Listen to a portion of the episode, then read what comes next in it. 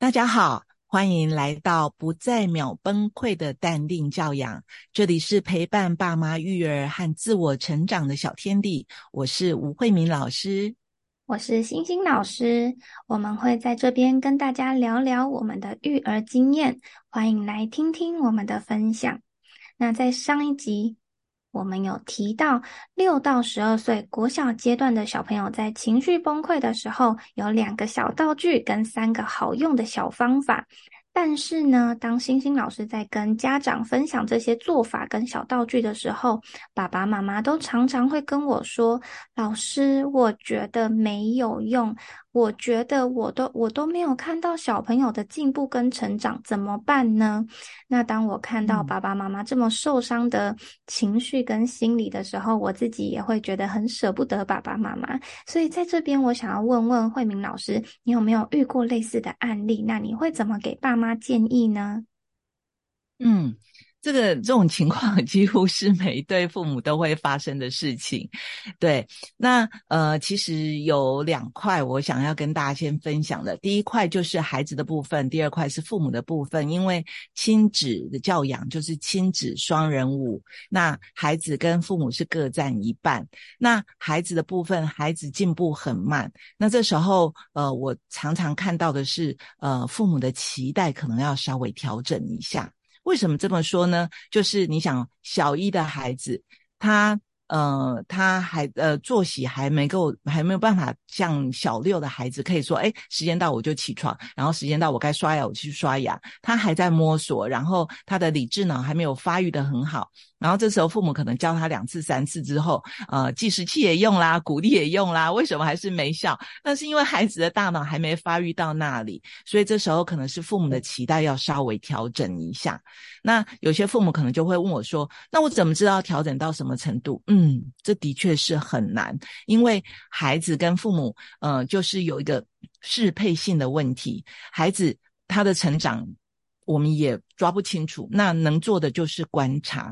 那所以父母要看观察孩子现在的能力能做到什么程度。那我常常会建议家长就可以用试试看的态度，就是可以哎试一下，今天稍微呃力道加强一点点，时间给他缩短一点点，看看他的反应怎么样。那如果孩子这时候很焦虑啊，或者孩子很挫败而发脾气的时候，那你可能就是要稍微退一下。嗯，那用这样的慢慢观察、跟调整、跟尝试，这样你就比较容易去抓到你们的速度。那每次我在跟家长建议这样的方法的时候，他们通常都跟我讲说：“老师，我很忙诶我工作很忙，我压力好大。我的我我我公公婆婆怎么样？我的先生怎么样？然后我很多家事要做，什么啊？我这样这样这样，好好多的压力。我一听我就觉得，嗯，的确是蜡烛多头烧。那在蜡烛多头烧的时候，呃，如果我们用呃看电视的态度，就是一个一个旁观者来看看现在在跟我抱怨的这个自己的时候，你有没有发现，在抱怨的自己正处在焦虑的状态？对，人的情绪会互相影响。当你是焦虑的时候，孩子本来没事，因为你很焦虑，他就会跟着焦虑起来。那我自己在焦虑的时候，我以前在没有学习之前，我就是跟呃大家都一样，就是会焦虑的时候就说：“你快点啊，我要上班了，我能干专案怎么样？我的客户快到了哦，呢就很多很多的事情。”然后我的声音就越来越高，然后语速越来越越快。然后这时候我的小孩就刚开始就会看我一眼，然后。当我越催促他的时候，他就发脾气，就说：“我在做啦！”因为小朋友也感受到了爸爸妈妈焦躁的情绪了。是，所以，但是他表达不出来，然后他又比较小，所以当他说“我在做了，我在做了”，然后这时候呢，其实我自己是陷入那种已经是非常紧绷、快要崩溃的状态，所以他说什么我完全没听到。诶我眼中只看到一件事情：你有没有照我说的？半分钟之内穿好衣服出门，我只看到这个，其他他说什么我都看不到，我都听不到。对，然后后来我自己学习之后才发现说，啊，原来我自己是我自己先处在上一集有讲过的那个情绪曲线，我处在第四期、第五期了。我在那个情绪很高涨的时候，我只看到自己，我完全看不到别人。星星老师，我看你一直有有反应。对，因为我其实我自己算是一个个性很急、很急的人，我很常会跟我的学生讲说，我限制你们多少时间以内一定要完成什么事情，然后我也会跟我小朋友、跟我的小朋友讲说，你赶快把饭吃完好不好？我们要出门了。但是其实说真的，他们感受到的只有，嗯，老师好焦躁，爸爸妈妈好像很急，但是他们真的不知道你要做什么。所以，嗯，如何让让自己一直一直练习冷静下来，是爸爸妈妈会很需要、很需要做的一个功课之一。对，像我刚刚在讲的那个，我在跟我孩子小的时候的一个互动失败的经验里面，呃，在我经过学习后，我才发现说，其实要修正的是我，不是孩子，因为孩子他动作本来就是慢，他本来就在摸索当中。那如果我把时间提前了，给他更多的准备时间，那是不是我就可以不要那么焦虑？那那而且我在焦虑的时候，我声音拉高，然后语速变快，这时候孩子整个人就被我弄得很烦。他能力已经不强，再加上心烦意乱，做错事的几率一定是大的更多了。所以到后来，我就自己慢慢去调整我自己。就是当我情绪起来的时候，因为我们我们三明治的阶段，上有老下有小，然后还有工作，那我们好多好多事情要处理。那这时候怎么办？中断，先暂停。只要在孩子在安全的状态之下，我都会先暂停。那暂停有很多父母说，那我怎么暂停？最快的方式就是闭嘴。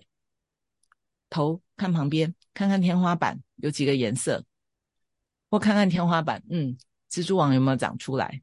就这么几秒钟的时间，你再回来跟孩子讲话，你就会发现你的情绪已经下来了一些。当你下来了，孩子也就下来了。那这时候你再跟他说什么，他也比较听得进去。嗯，这是一个呃最快最容易做到的，就是暂停。那我们还有很多的方法，我们会在下面慢慢的教。那呃有很多父母会每次我在教他们说暂停的时候，他们就会说啊，这样怎么办？我的时间来不及了啊，我怎么样？我怎样？他有好多好多的担忧，对这些担忧都是存在的。但是你带着焦虑去做的时候，事情是完全不会有进度，而且会往。反反方向去进行，所以这时候，如果你希望事情不要恶化，能够尽量朝你期待的方向的时候，你邀请你先暂停，先闭嘴，看看天花板，看看左边、右边，然后给自己缓个几分钟，或者你就是数到二十或三十，再来下面的口令，这样的话对事情会比较有帮助。对，刚刚慧明老师讲到的暂停，我想到我也很常对小学生用这个暂停的嗯策略，但是我的方法是，我会深呼吸一口气，然后跟小朋友讲说，老师生气了。小朋友会说，老师没有，你听起来很冷静。我说，但是我的内心已经很爆炸了，所以我们都先暂停一下。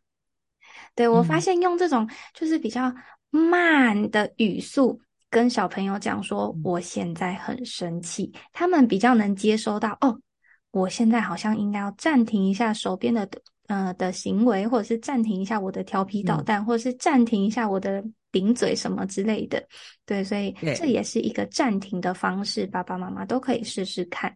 是，那我们今天的课程呢，最主要跟大家讲到一个暂停的技巧。暂停呢，可以暂停你的怒气，也可以暂停小孩子的怒气哦。那呃，星星老师，你还有什么要补充的呢？